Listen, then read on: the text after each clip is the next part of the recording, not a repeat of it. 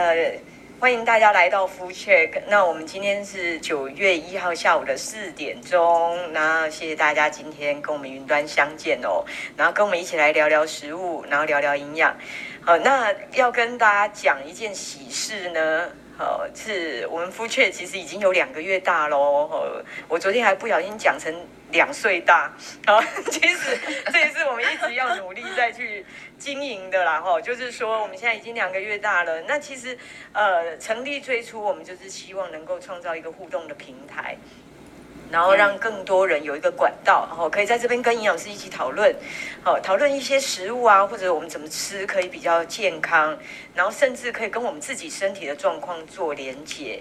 那你可以有一个呃比较专业的，就是说专业的人员可以跟你做一些互动，你可以把你所有的疑问都在这边提出来。好，那当然我们今天主要的一个话题内容的话就很重要了，因为我们其实就今天而言的话，我们。呃，要来跟大家谈谈的是糖尿病的前兆，是胰岛素阻抗。那这个话题为什么这么重要呢？因为其实呃，我不知道大家有没有一个概念哦，就是说呃，我们去年一整年哦，就健保预算上面来讲的话，好，大家觉得第一名是什么？洗肾，我猜是洗肾。真的。对对对对，对其实大家其实都是对啊，这洗肾人越来越多。对，没错没错，洗肾人口非常可怕哦。就是说，健保预算五百一十三亿是在肾脏病。嗯哼，那糖尿病哦，其实它是第二名。嗯，对对，一百四十九万人，哎，一百四十五点九万人罹患糖尿病，健保预算花费有两百九十一亿元。对啊，这是非常惊人的。你看之前的话，那个那个威力彩啊，大家买成这样啊，几亿、二十几亿吧，好像。嗯嗯，对对对对，好，二十几亿，我们都觉得很多了。天哪，一定要买。对，可是健保预算上面花了两百九十一亿元，是在糖尿病的部分。所以其实慢性病是一个很很大的问题啦，就是说大家必须要开始一起去面对或了解。好，我们不是害怕它，可是我们要了解，好，了解身体的状况。所以我们今天很开心，好，我们有两位来宾，那一位来宾呢是今天初次上场。哦，所以我们要来慎重的介绍他一下。哦，这一位来宾呢，他是呃环保小尖兵啊，应该要这么讲哦，就是说他是非常爱地球的哦。好，因为呃他在个人之力当中，他就有帮地球表面减下了一吨以上的重量。我们的这位达人营养师 Jamie，掌声鼓励一下。好好，我们都是 尽量打出掌声。我是 Jimmy，然后我任职于健康管理中心的营养师，很开心今天拿上 Chat 的节目，那也很开心能为地球尽一份力哦。啊，对，要继续加油哦，地球很需要你。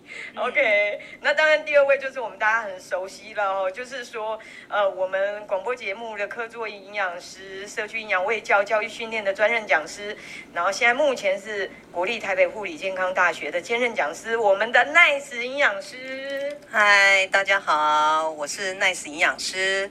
我的专长是在慢性病的营养照顾，还有社区的营养宣导，以及老人的居家营养方面啊。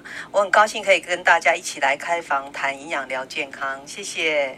好，我们欢迎两位来宾哦。今天我们呃要讨讨论的其实是一个比较严肃的话题啦，但但是我们尽量用一个比较浅显易懂，大家比较能够理解好的方式，一个比较轻松的方式来跟大家聊聊。好，那当然我们这一次的主题是从胰岛素阻抗开始嘛，就是说，因为很多人他们其实都有一种状况，就是诶，他很容易发胖，对，那这样子的一个现象，好，其实。它有可能是糖尿病的前兆，也就是胰岛素阻抗的一个部分。那我们如何早期发现呢？当然，我们一定是要先了解胰岛素阻抗是什么嘛，好，对不对？所以，我们先从胰岛素阻抗这个东西是什么，我们开始聊起。然后，那我们请 Nice 营养师先跟大家聊聊什么是胰岛素阻抗。好的，胰岛素阻抗这个。这个议题，事实上大家都要特别去关心它，因为很多人都有，可能很多人都不知道，胰岛素阻抗它是第二型糖尿病特有的现象哦。哦，是是。那胰岛素呢？我们要先了解，胰岛素是我们身体负责降血糖的荷尔蒙。那胰岛素阻抗又是什么？它就是我们的胰岛素的呃敏感度变差了。那也就是说，胰岛素的讯号不良，像像我们手机上的那个格数降低了。嗯，那这个比方就是我们类似货币贬值的一种。一种观念啊，以前我们可能正常分泌固定的量的胰岛素就可以稳定我们的血糖，现在呢，因为胰岛素阻抗不敏感了，我们要分泌 double 的量才可以稳定我们的血糖，所以我们胰脏必须要分泌更多的胰岛素来工作，才能稳定我们的血糖。那这样子其实就是一个糖第二型糖尿病的一个特特色。哦，所以其实从他来评估是不是有糖尿病的状况，就是他等于是一个提前预防或者是了解自己身体情形的一个关键呢、啊。是、哦、那这这边也请教 Jamie 是说，那呃在现场你们临床上面来讲的话，有没有什么比较呃比较明显的案例？好，跟我们今天的主题比较相关的胰岛素阻抗相关的呢？嗯、呃，我这边再补充一下，像刚刚那个奈斯营养师说的、啊，胰岛素阻抗这样的情况，其实是很容易产生血糖震荡的，因为他吃完东西的时候呢，血糖就会上升，然后胰岛素作用的效果被阻抗了，然后就需要更大量的胰岛素来分泌，这时候血糖反而被压得很低，身体就会产生强烈的那种饥饿感，然后有时候甚至可能会觉得头晕啊。发抖啊，不舒服啊，其实这都是那个血糖失控的一些症状。嗯嗯，哦，所以其实像头晕啊、发抖、不舒服，其实嗯，好像多少都会听到有人讲过，哎，就是说那饿的发发昏这样子。嗯、所以除了除了刚刚那个 Jimmy 提到的，就是头昏发抖嘛，那那不舒服、嗯、这种东西其实很抽象。那呃，Nice 可以帮我们在。呃，更深入一点，就是说就症状而言，大家让大家了解哦，就是是什么样的情况哦，就是自动对号入座啦，没 也没有到那么严重，就是说我们可以去检视我们是不是有这些症状。对，事实上很多人都有这种症状，他都不自知哈。那呃，根据调查是每两个人都有一个人就处于属于这种胰岛素阻抗糖尿病前期的，像像常常会饿得发抖。发脾气，嗯、对，哦、对，还有饿的时候特别想吃甜食，哦，甜食，那饭后昏昏欲睡，那还有呢，他的那个这些人的特征就是他的身体的脂肪体脂肪含量是高的，但肌肉是少的。哦、那严重的胰岛素阻抗的话，就是会有脑盲的一个问题，注意力不集中，脑盲，是那个茫是茫然的茫。哦，那种就像是一般人蹲久了之后忽然站起来，头脑缺血的那种感觉。嗯，哦，这就是胰岛素阻抗引起，比较轻微，所以不会说整个一片黑啦。所以它稍微有一点这样子缺血的感觉，几个小时或几天，但是长时间这样子会影影响一个人的这个注意力跟情绪，提早会有老年失智症的问题。那这这样的状况，事实上都是跟我们现代的人就是这个。啊，手摇饮啊，糕点啊，含糖的食物吃的特别多，又不运动，所以会造成这个胰岛素阻抗的这个增加。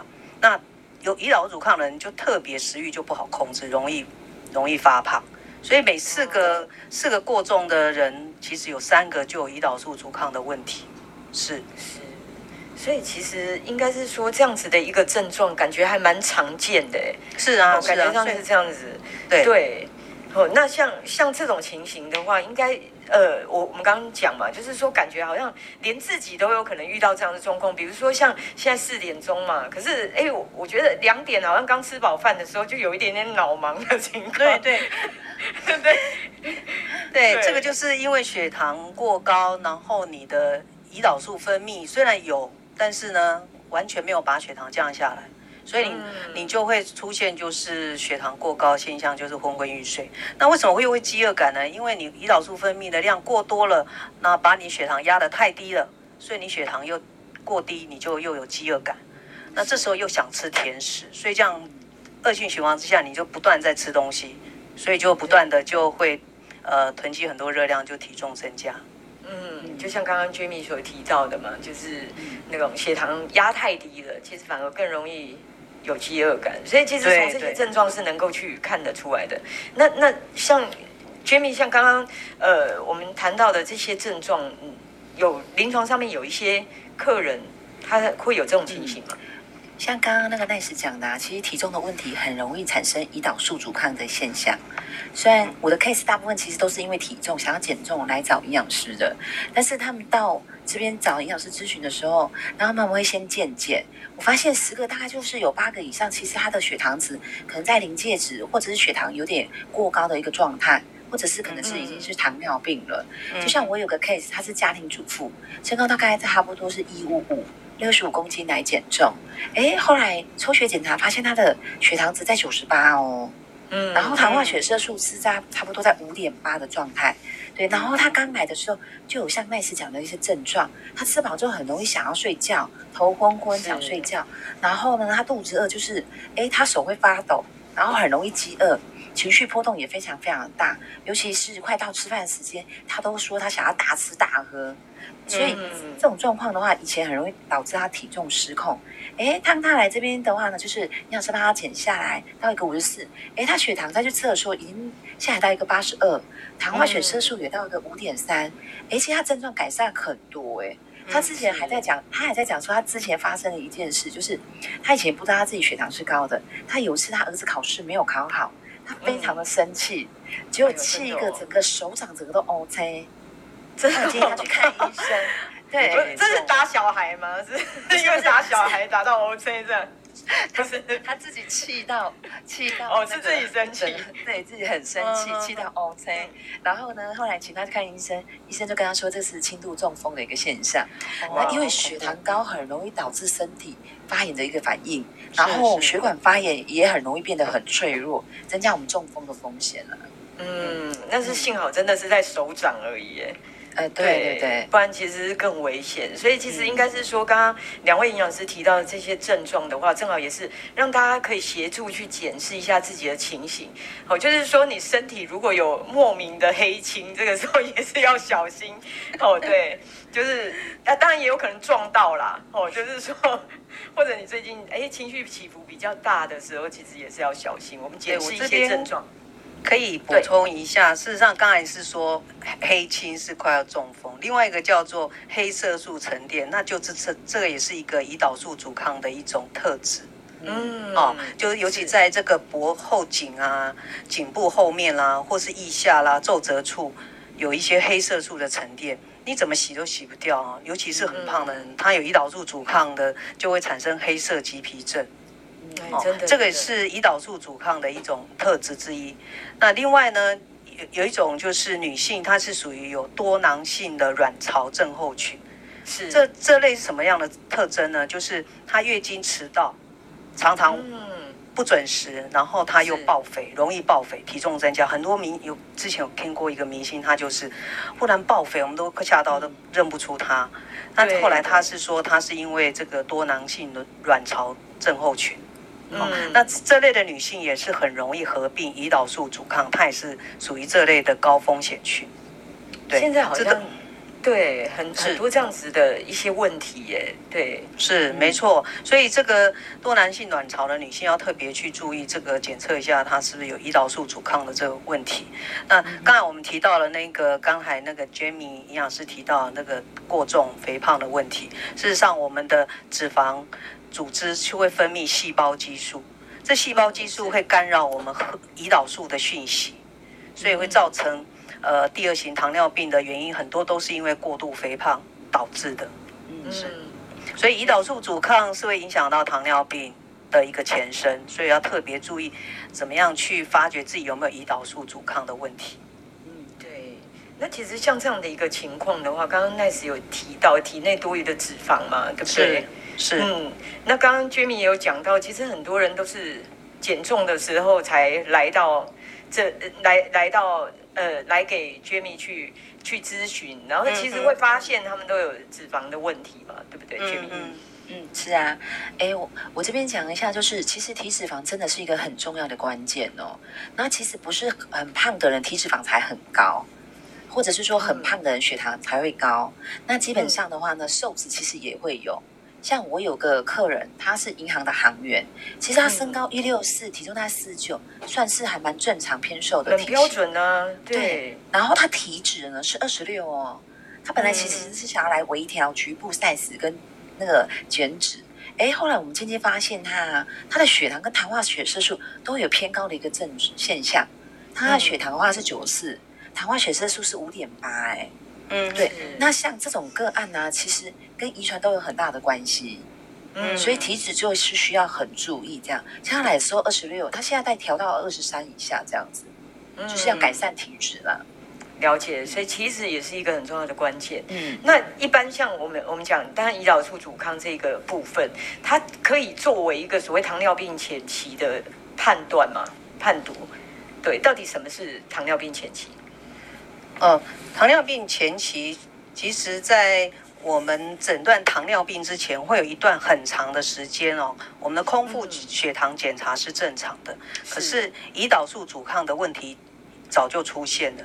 嗯，哦，那我们就称为糖尿病前期。所以，如果你只单测你的空腹血糖，看空腹血糖，你是看不到、看不出你是不是有糖尿病前期。所以，要进一步检查你的胰岛素是不是分泌的过多了。哦，胰岛素分泌过多、过量，才能够把你血糖控制在正常，那就是属于胰岛素阻抗嘛。对，对，所以糖尿病的前期，其实这个讯号真的能够提早去发觉的话，不能单靠这个传统测那个空腹血糖。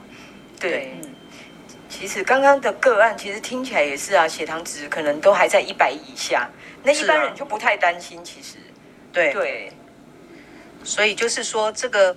这个检测的部分的话，我们传统都会去看空腹血糖，还有刚才娟娟营养提的糖化血色素，哦，是。这个部分。那我是建议，其实可以测一个叫胰岛素阻抗指数 HOMA-IR，嗯，对，是。这个这个这个其实是呃检验所都可以可以检测，医院也有在做检测，但是一般是不会平常不会做这方面的检测，所以我是觉得在此可以。可以跟大家宣导这个呃胰岛素阻抗指数，真的是可以提早让你去发现你是不是有胰岛素阻抗，会不会有这个糖尿病的风险的一个指标啊。它主要它是测的是呃胰岛胰岛素的量跟空腹血糖，那代入公式算出来的。所以同样是抽空腹，他顺便帮你测一下胰岛素的量，然后去带公式就可以呃。检查出所谓的胰岛素阻抗这个指数，如果你超过二的话呢，那事实上你就有胰岛素阻抗，那你要特别注意，你已经开始会有呃血糖不稳的一个状态。是是，了解，所以其实应该是说都会有几个数值可以让大家做参考嘛。哦，是就是嗯嗯，像娟敏你们在。呃，现场来讲的话，就是说临床来讲的话，一般都是有哪几些数值是让大家做参考？当然，呃，像刚像刚刚那个 Nice 有提到的，就是说 HOMA-IR 这个应该是一个比较新的数字嘛。是，那是那一般民众他们大部分的话，就是说在测 HOMA-IR 之前，那有哪些是哎，我我可以先去做检视？那如果真的有一些些状况的时候，我哎我在。我我再去做进一步的测定，我来测 HOMA-IR，对，嗯，糖化血色素也可以，对，对，可以。然后我这边提供大家评估自己是不是各个高风险的参考，帮助大家自己判断。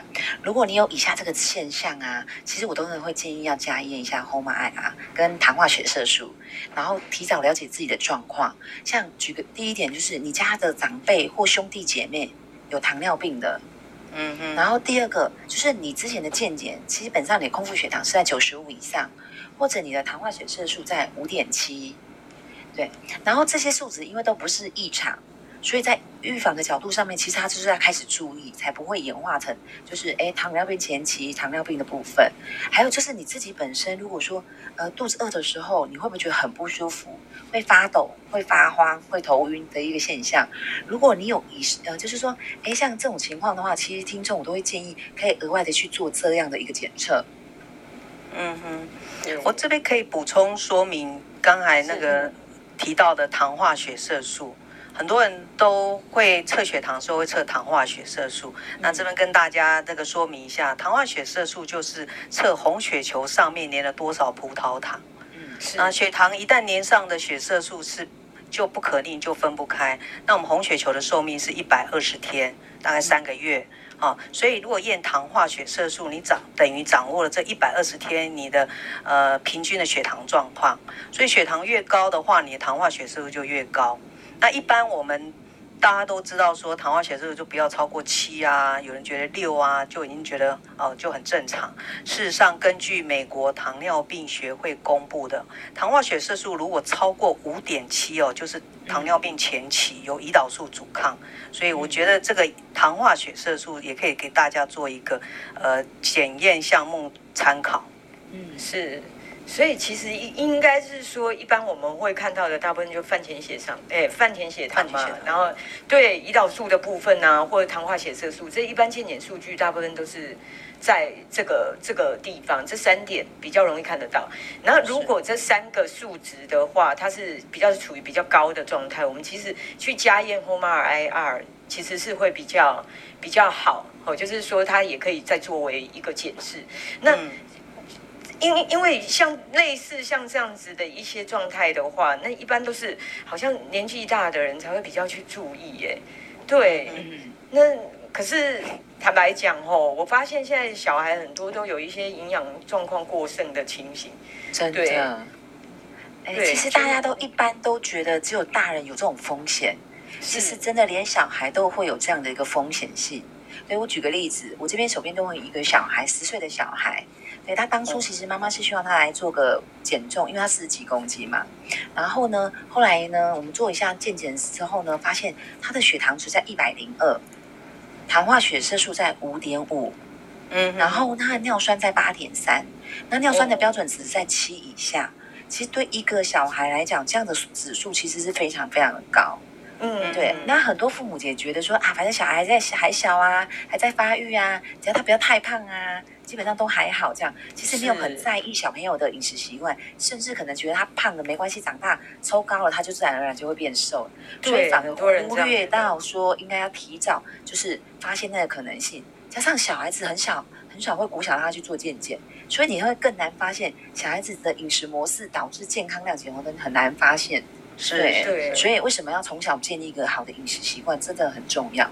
嗯嗯，所以其实像糖尿病，现在像 Nice 之前我们在节目当中 Nice 有特别提到嘛，就是说现在好像一些健康的问题都年轻化了，是，对对，就尤其糖尿病的这个患者年龄也不断的下修，是、嗯、像四十到六十四岁的糖尿病的患者，其实高达六成。有六成是四十岁以上，很容易就有六成的就会有糖尿病。那二十到三十九岁呢，大概百分之七也超过百分之七，也算蛮高的。嗯，好，所以糖尿病是一种不健康的生活习惯导致的一种文明病。是，我我觉得我们今天的话题，截至目前为止，其实都有一点点沉重的感觉。我们现在我们要转换一下这种，好像要给大家带来一点点希望，其实是很重要。因为其实我们今天要强调的是说，好在在。一些数值，哦，它可能已经偏高的状况下，我们去理解，哎，身体可能有一些情形，好，有一些状况了，好，再加上说，如果你今天你有一些症状，比如说啊，容易手抖，容易觉得饿啊，容易觉得那种很发慌或脑盲，哦，就是昏昏沉沉的，好，那这种情况的话，那其实我们必须要再去做额外的检视。哦，也许在像刚刚 Nice 营养师跟 Jimmy 营养师提到的，我们在额外做 HOMA IR 来做一个检视。哦，那当然这个部分的话，重点是在于当我们发现了，对我现在 HOMA IR 真的，哦，我测起来好像，哦，连接起来的确是有糖尿病前期的情况。哈，假设是这样子，哦，那有胰岛素阻抗的情形了，嗯、那这样子的话，我。我可以翻转吗？我的人生可以翻转吗？我们一定要带给听众一点希望嘛，对不对？当然可以，因为这这个胰岛素阻抗这个是属于亚健康的一种特质，就是胰岛素阻抗是可逆的。如果你等于疾病的时候，等到有疾病的时候，那是不可逆的。所以呃，胰岛素阻抗算是糖尿病的前期嘛，所以还是可以逆转。哦，逆转。当你如果产生我刚才。呃，那个 Megan 所提到的这些症状的时候呢，那就是一种警讯，你就开始要积极的从控制体重、控制血糖跟饮食的管理，你就有机会恢复到健康，减少这个糖尿病的一个机会。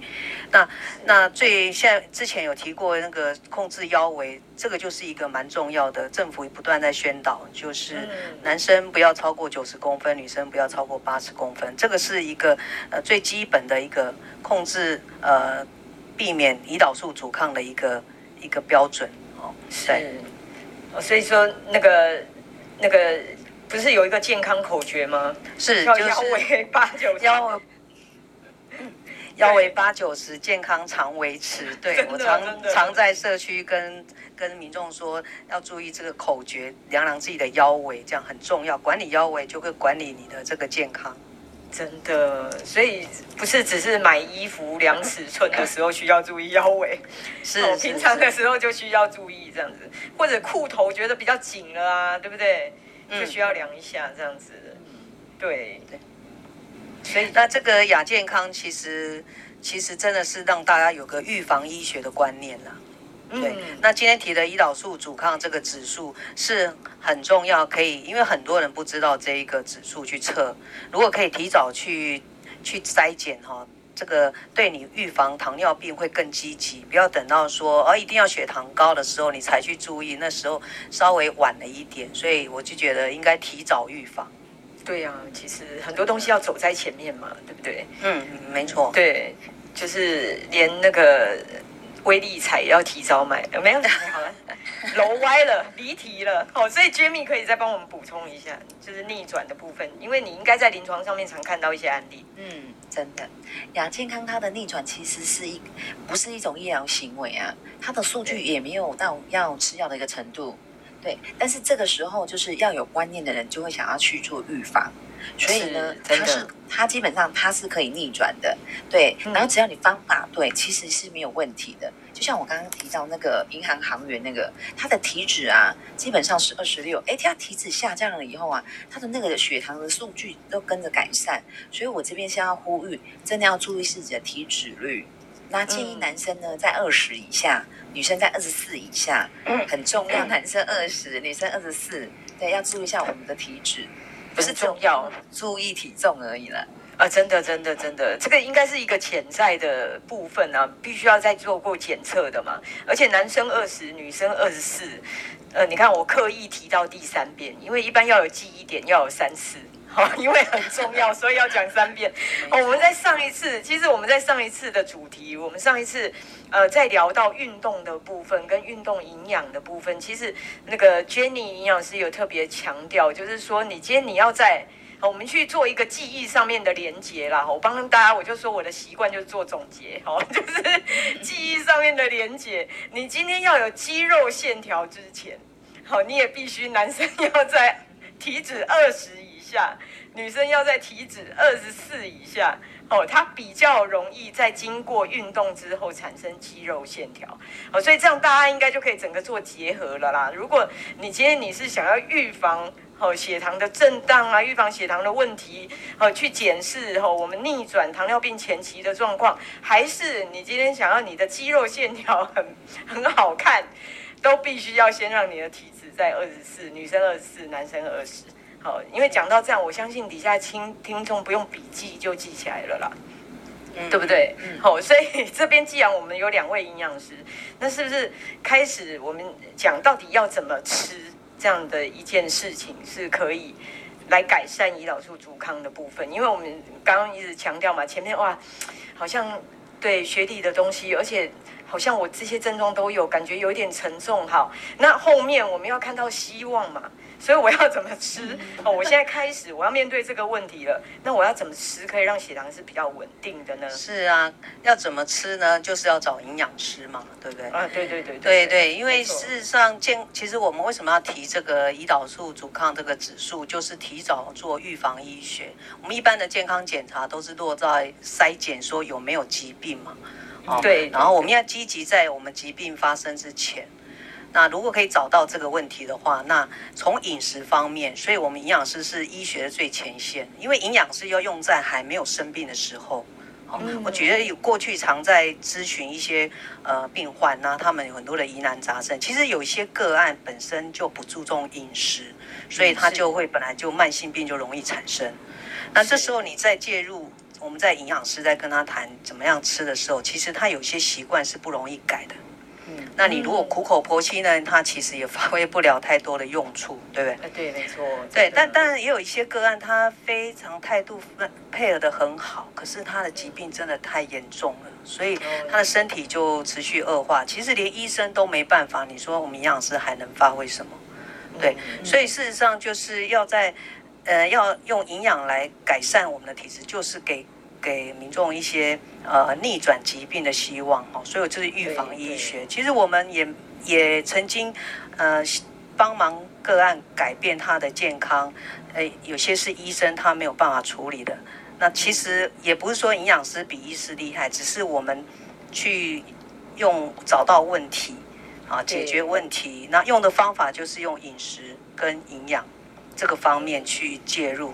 那我们今天谈的这个胰岛素阻抗，就这个这个议题来说，如果要从饮食来调整，对我这边建议当然是，我们知道我们会造成我们血糖上升，就是食物嘛。嗯，对，没错。那所以我们要针对我们的食物，尤其是含糖类的食物或是淀粉的食物吃进去，血糖就会就会上升，胰岛素就要分泌。所以这时候，如果你已经有胰岛素阻抗，胰岛素都已经分泌的太多了，胰脏已经过劳了，那这时候是不是要让它好好的做一个休息？所以你的糖类的食物是不是要管控？嗯，管控。所以这边有三个方式，第一个就是你要控制好你的呃糖类淀粉的总量，第二个要注意烹调的方式，第三个就是要维持体重。那第一个控制总量。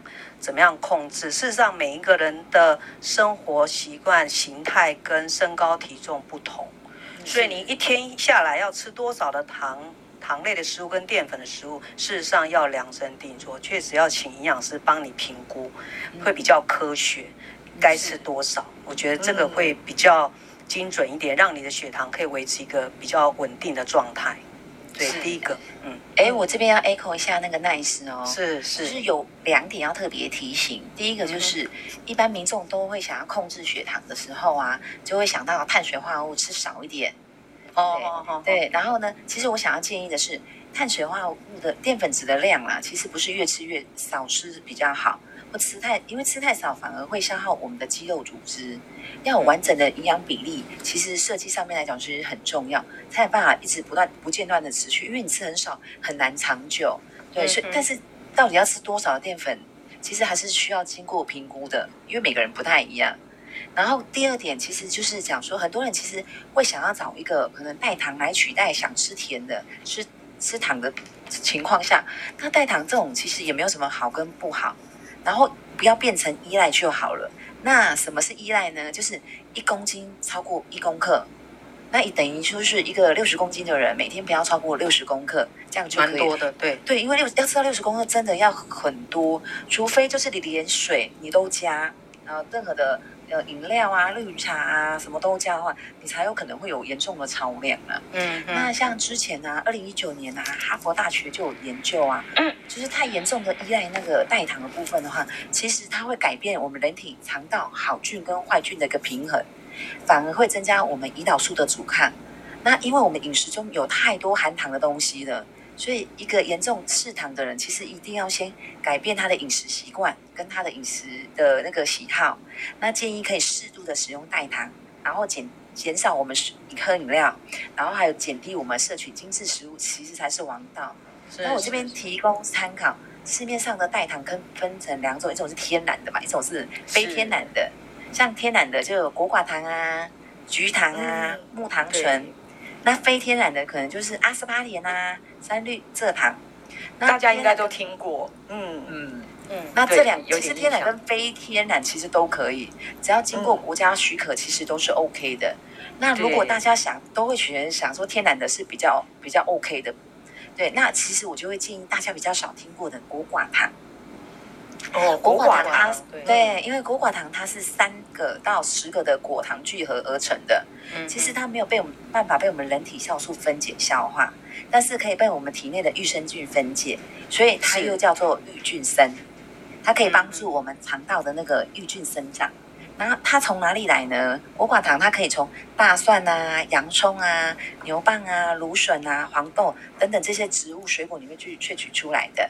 但是要注意哦，要摄取的是百分之百的果寡糖，因为现在市面上的果寡糖啊，大部分。我叫果糖，对对，大部分的话呢，就是说它的部分的话，百分之六十是加果糖，没有那么纯哦，所以呢，它整糖效果就会变得很有限，而且体重会不断不断的在上升哦。有啊，现在某一个品牌嘛，对不对？对对对对对，那大家应该可能都知道。是，如果对这一款代糖有兴趣，没有关系，可以私讯再问我好了。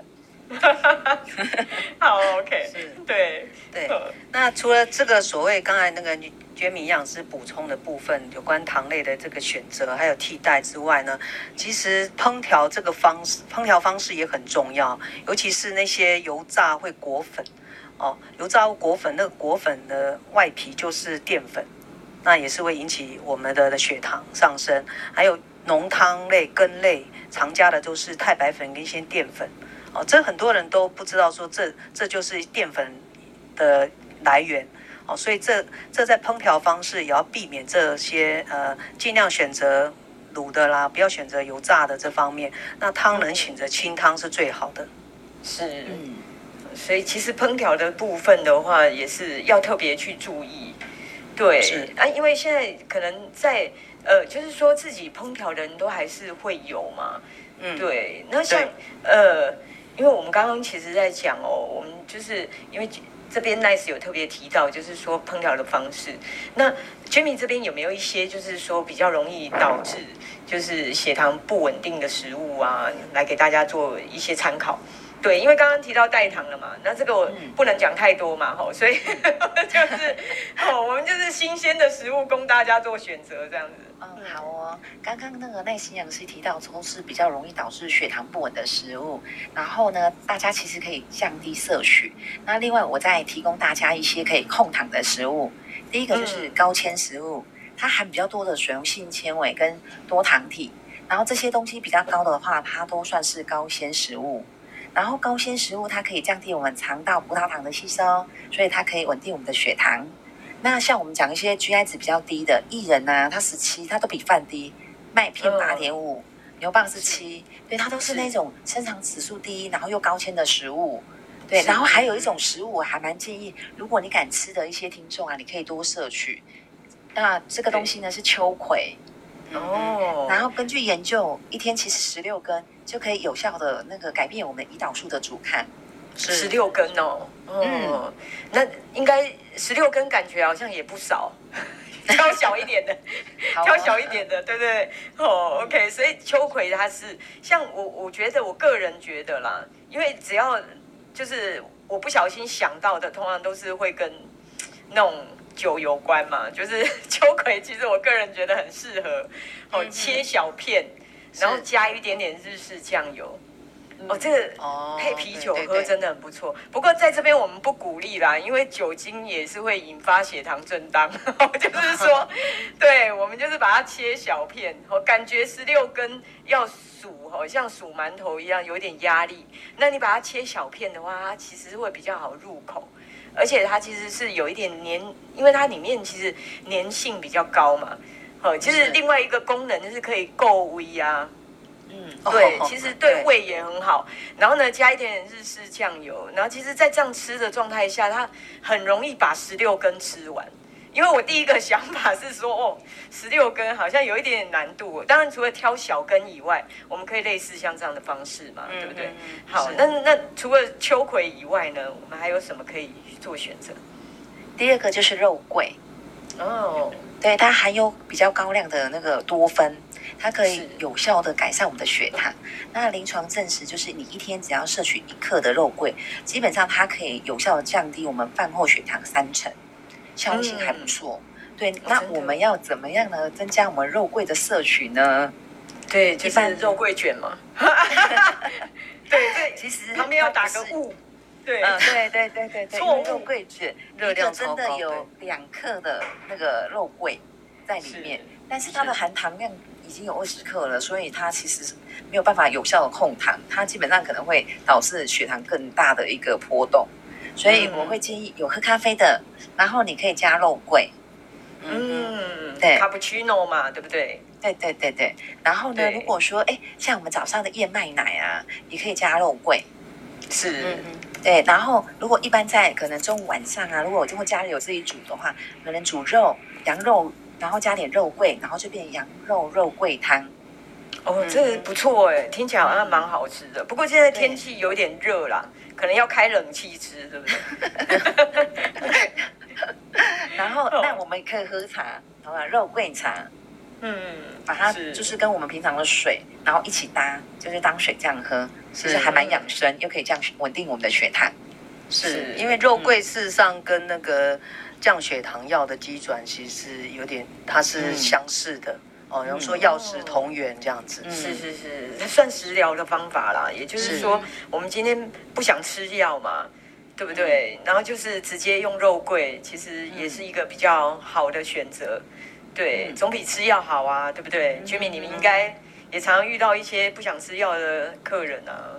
哦，有啊，像我们这边的部分的话，最近就是很多人其实会不想依赖药物。像我自己本身就碰到一个案例，就是他是加医科的医生，然后他来的时候是想要减重，对，他的体重九十，然后血糖值一三二。糖化血色素六点六哦，其实他已经是糖尿病了。嗯、然后他其实因为家医科他自己都会开降血糖、降血压、降血脂的药给病患吃。然后其实开药也稀松平常。然后就是感觉上就是什么来看诊，大部分他就是开药。其实他自己也不想吃药，他根本也没有不想吃药。对，他不，他没他没有吃药。可是他当然，因为医生其实会想要就是控制下来他的血糖值，所以他其实也经历尝试过很多的方法。可是他效果其实都不不都不佳，然后呢，就经过有人的介绍，他来到，呃，就是找营养师，然后他的指数，他的体重现在大概减了十四公斤，他的血糖值从一三二改善到一个八十八，嗯，然后他的糖化血色素从六点六到目前他最近测出来的是五点四，嗯，所以差很多，差很多，而且。他更多的是他瘦下来啊，然后呢，有些病患来就是来看他的时候，一直问他说：“那个之前那个胖胖老老的那个医生呢？他是退休了吗？”然后他就说他 是错人，对，然后他一直说。我就是，然后那个病患都说不是你啦，我是讲那个比较胖的，比较老的，其实就是他，因为诊所就只有他一个医生。对，而且现在戴口罩，其实也不太容易认得出来哦。啊，对，认身材哎，真的，因为身材他差很多了。嗯，对，了解。所以我刚才提到，就是维持理想体重，其实也是一个可以改善胰岛素阻抗的一个方法。因为肥胖的话，我们刚才讲体脂肪，那个脂肪会降低我们胰岛素的敏感度，那影响我们控制血糖的能力哦。嗯、所以如果说我们可以稳稳定血糖的话，胰脏就不用认加班，也不用努力的制造更多的胰岛素。这样子，你如果让它过劳的话，胰脏功能就会提早衰退。所以我们要把体重，如果有肥胖的话，建议能够减减少体重百分之七以上到百分之十。哦，我想这样子的一个呃减重的话的效果的话，它的改善的成效会很好。也就是说，五十公斤的人大概要减三点五公斤左右嘛，是是，对不对？就可以有这个效果。嗯，其实，呃，应该是说，简单我们可以去做一下想象，就是说，当你今天体型比较大的话，当然你的胰岛素分泌量就要很多，好，它也更容易会产生一些阻抗的情况嘛。对，所以其实维持理想体重真的也是一个很重要的部分嘛。没错，就是刚刚那个全民营养师很多的案例，其实也是在强调这个部分。对，那当然透过我们刚刚就是提到食疗的部分，到底怎么吃，这样大家比较有概念之后，哈，待会的话，我们因为底下有那个纸飞机，对，大家有看到右下角有纸飞机哦，就是说如果你有问题的话，吼，我们呃待会就是直接。呃，用纸飞机也好，或者举手，哦，因为有的有的比较害羞，我们就私讯嘛，哦，私讯两位营养师或者私讯主持人 Megan，好，让我知道你想要谈什么问题，或者我们举手，好，当然我更希望是大家举手来跟营养师互动一下，哦，大家不要那么害羞，对，好，那 最后，好，当然除了。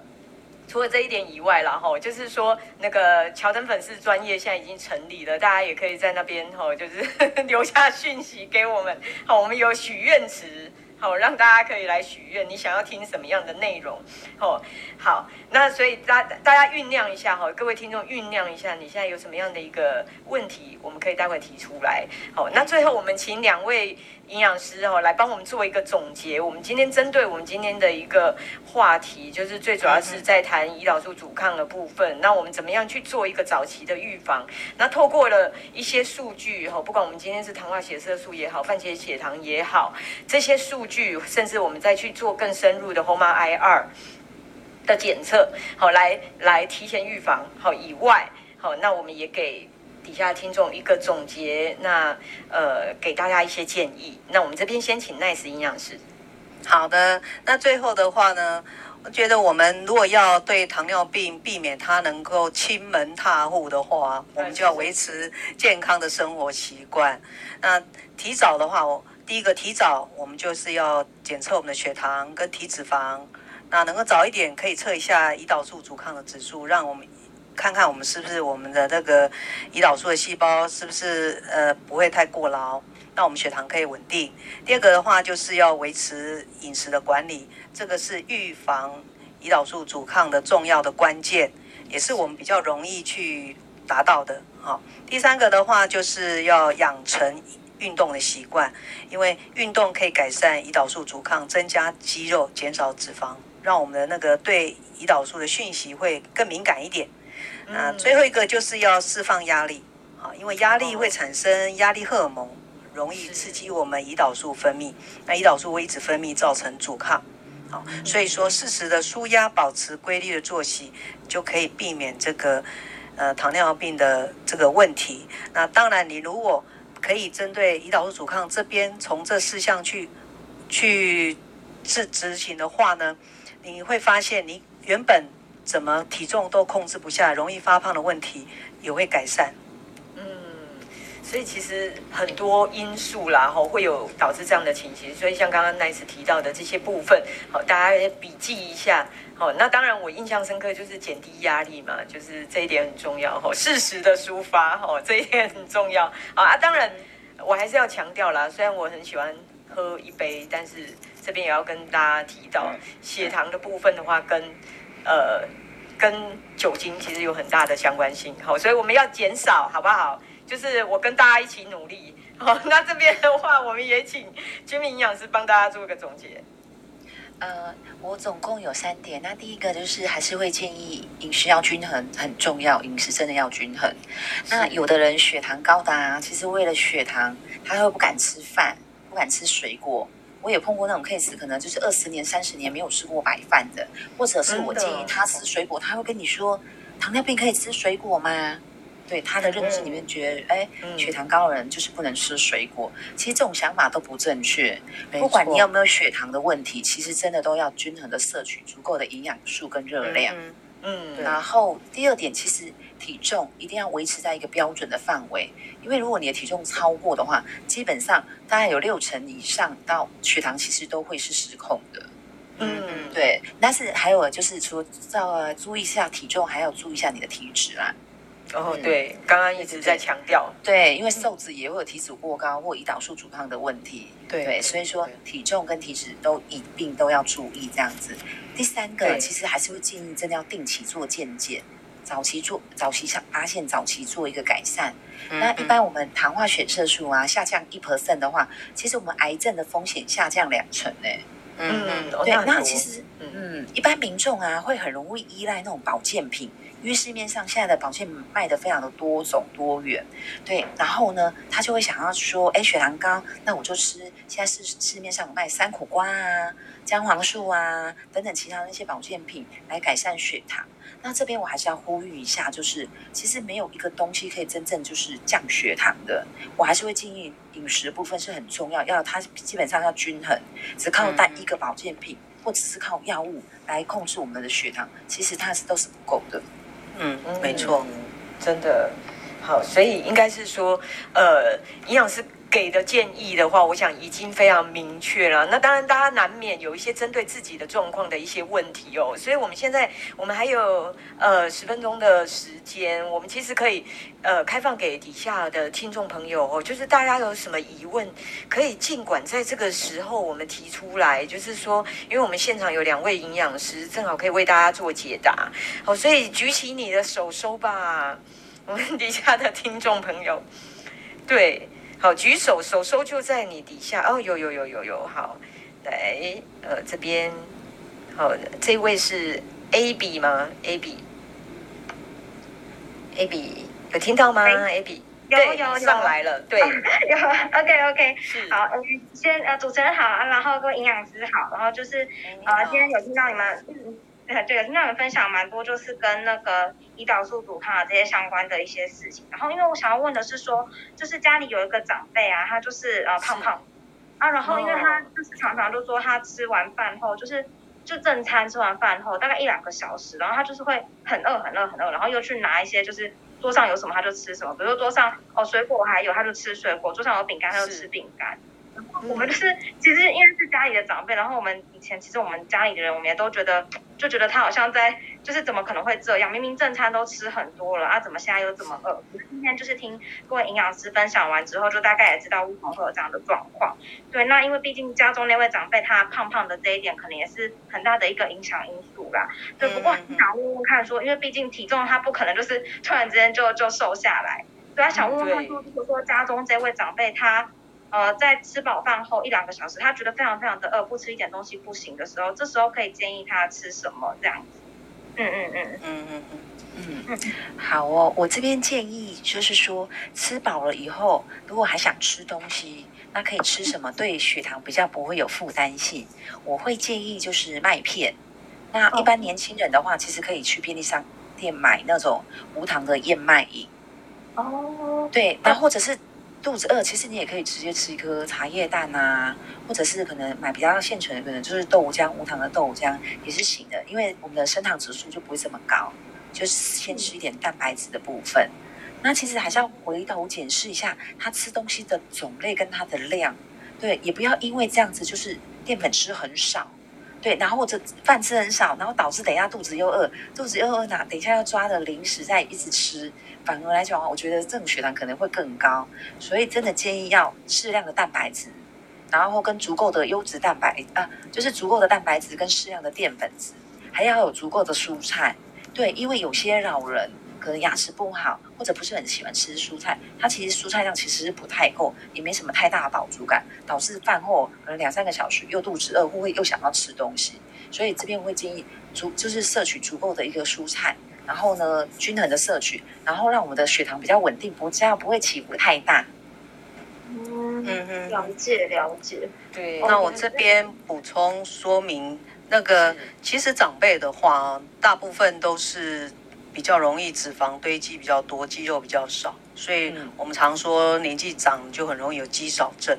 这个问题，那肌肉流失了。对，那肌肉少的话，胰岛素的这个作用就会就会阻抗的问题会更明显。好，所以既然是先天年纪越越大，胰岛素阻抗的问题其实其实是越明显的话，其实在正餐来说，应该是想办法要把这些淀粉的量啊，其实年纪大的其实量不用那么多。那鼓励他就是吃正餐的时候要把血糖控制好，才避免就饭后会饥饿感。所以正餐的话，鼓励他这蛋白质，就刚才觉敏营养师提的，就是像呃豆鱼肉蛋类啊、豆腐啊、鱼肉啊这方面先吃，然后再来吃一点青菜，那最后再吃淀粉。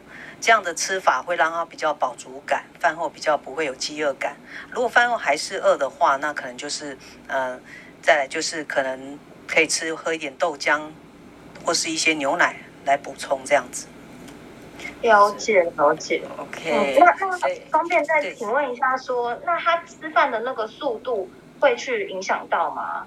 就是比如说吃会不会会需要去提醒这位长辈说，哎，可能就是呃不要吃太快啊，或者什么这个部分会影响到他餐后那个饥饿感吗？哦，那当然吃东西快的话，会比较容易吃得过量，那也比较你说的可能就不够饱。不过不够饱的感觉。那事实上这种习惯，其实你要刻意跟他讲，他也不太容易改变。那建议是告诉他说，哎，先给他喝一点汤，然后叫他改变吃饭的顺序，避免把那种会影响血糖的食物先吃下去，吃得过多，反而让那个青菜啦或者蛋白质吃太少这样的问题。所以建议他先喝汤，然后我说的先吃鱼肉之类。鱼肉啊，或者豆腐之类，再来吃菜，最后再吃淀粉，这样它的这个呃咀嚼也会比较慢一点，也不会吃得过快。嗯，好，好，这样子谢谢，有有回答到 A B 的问题哈，下次你也可以带这位长辈一起来听哦。好的，好的，欢迎。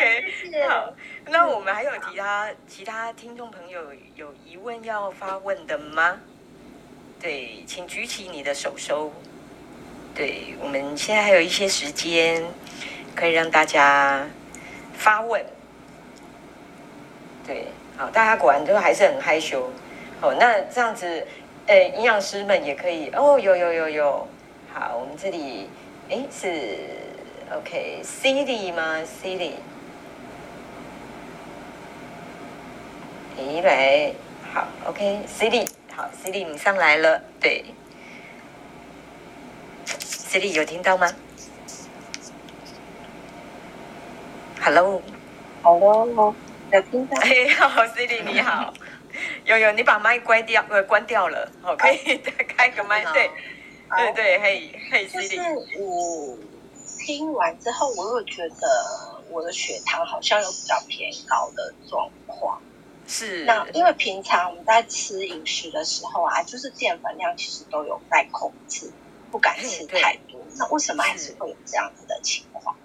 哦，这样，那我我们先请 Jamie 好了，一样先请 Jamie 回答一下我们 Cindy 的状态。他他已经控制，呃，他觉得他症状可能刚刚症状的都有，那血糖好像有比较偏高，然后他现在有点担心，因为他觉得他平常的饮食已经控制淀粉了，对，嗯、那为什么淀粉没有吃了还是会比较高？哦，嗯嗯呃，像。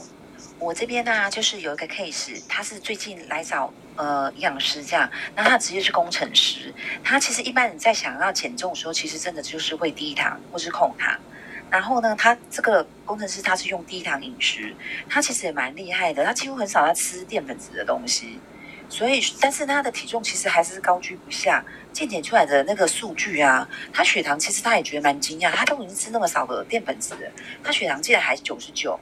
糖化血色素在五点七，然后还有重度脂肪肝。哦，对，所以说，嗯，然后后来我们也帮他找出他的会高的一个原因的部分，对，他的主食确实真的吃的比一般的嗯人来讲的话，大概少了三分之二，对，但是我发现他有个问题，他会会想说，哎，大家都会说吃水果很健康，他就三餐吃，早上带水果去，中午也带水果去吃，晚上回家又继续吃，那他一餐吃的水果量，我发现是一般人一整天要吃的量。所以他一天吃的是三天的量，对，所以难怪他血糖会高。对，那一般人都会觉得说淀粉吃多就是会胖，然后水果还好，而且吃，尤其是女生可能会觉得水果吃多一点皮肤会好，会比较好。其实我要讲是主食也没有那么的可怕了，然后水果也没有那么，就是说吃太多也不是那么的无害，一切其实都是会就是摄取，我觉得要适当，还有依据个人每个人的需求量去规划跟设计。但是他可能也有其他的一个原因啦，因为有些人可能就是不吃正餐，可能吃零食，不吃正餐，可能喝一点饮料，或者是他吃的时间是不对的，都有可能影响到那个血糖的部分。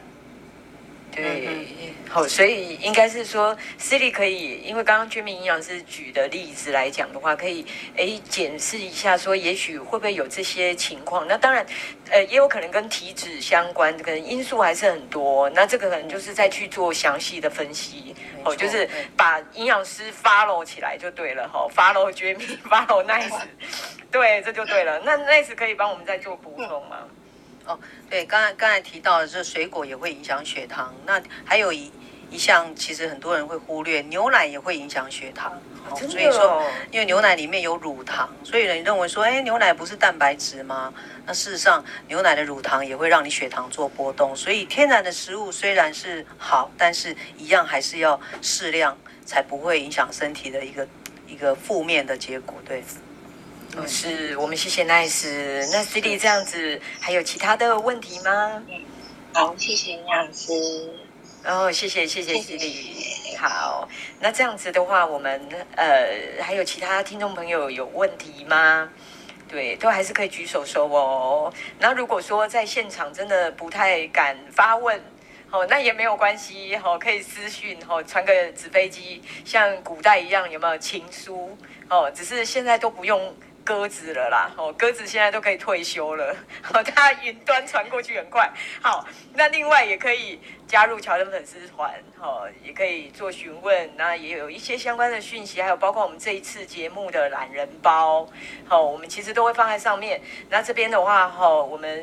呃，现在等于是我们一般就是节目时间大概都一个小时左右，那所以大家如果说觉得我们的呃内容其实是很喜欢的，那我们接下来你就可以 follow 下来，就是说呃营养师也好，主持人也好，那我们在下次开房时间之前，我们都会做预告，好，那我们再准时进来收听，这样就可以了。所以今天谢谢大家，谢谢大家，我们呃期待下一次跟各位云端相见。